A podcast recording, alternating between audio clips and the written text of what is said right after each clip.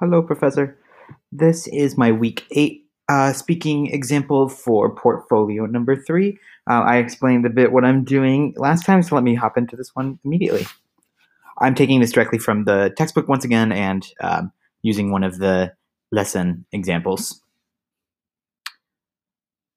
Wandernd macht mir Spaß.